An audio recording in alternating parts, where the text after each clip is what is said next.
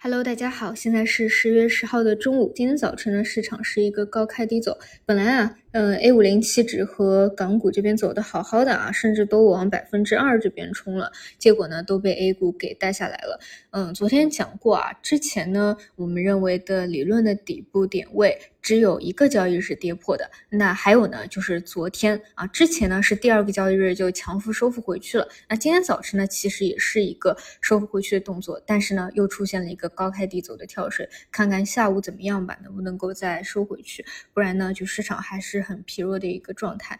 今天早晨看盘的感觉啊，跟假期期间看中国男篮有的一拼啊。其实呢，今天早晨为什么有一个高开，是有一个比较好的宏观上的消息的，这个我必须去讲一下。因为昨天达拉斯联储主席洛根有一个重要的发言，那发言以后呢，我们可以看到美债啊是有一个。甚至出现了一个跳空缺口的向下啊，到了一个高位，它的波动就会加剧，尤其是搭配有没有鸽派的发言当中呢，有这么两句话啊比较重要，就是说，如果长期利率因为期限溢价上升而保持较高的水平，那么。进一步加息的必要性可能会降低。那如果说是因为经济强劲，那么就可以加息。那么我们说这一轮美债上行到底是因为期限溢价上升，还是因为经济强劲呢？啊，是因为前者。那么就代表说，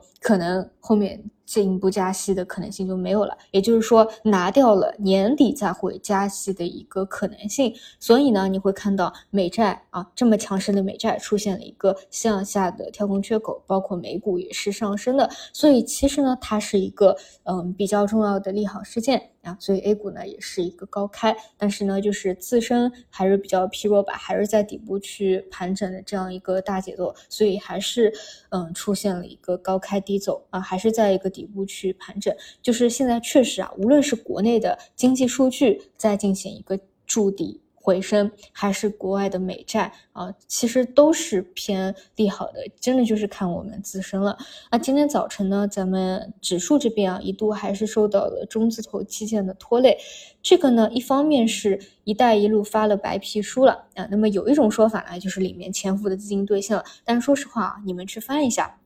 这些一带一路的个股啊，什么中中字头的基建类的，其实不乏有一些。啊，他们经过前期的调整和今天的兑现，真的是基本上把今年的涨幅都给吃掉了。哪怕没有把今年涨幅吃掉的，很多都已经调整了非常多的空间和时间了。其实本身的位置真的是并不高啊。除此呢，还有一个说法，就是说因为巴以有冲突，那么基建类的可能也会受到影响。嗯，这种就比较无厘头吧。我是觉得在已经是一个不高的位置啊，在经过这样所谓的一个兑现，你如果真的要去看啊这些中特估的基建类的，我觉得都是可以去看起来的。反正我是觉得这个所谓的兑现都真的是博弈性质更重一些啊。那么市场表现比较好的还。是集中在华为加这一块儿啊，包括快充啊、软件啊、啊消费电子啊、汽车啊，嗯，然后其中呢，像。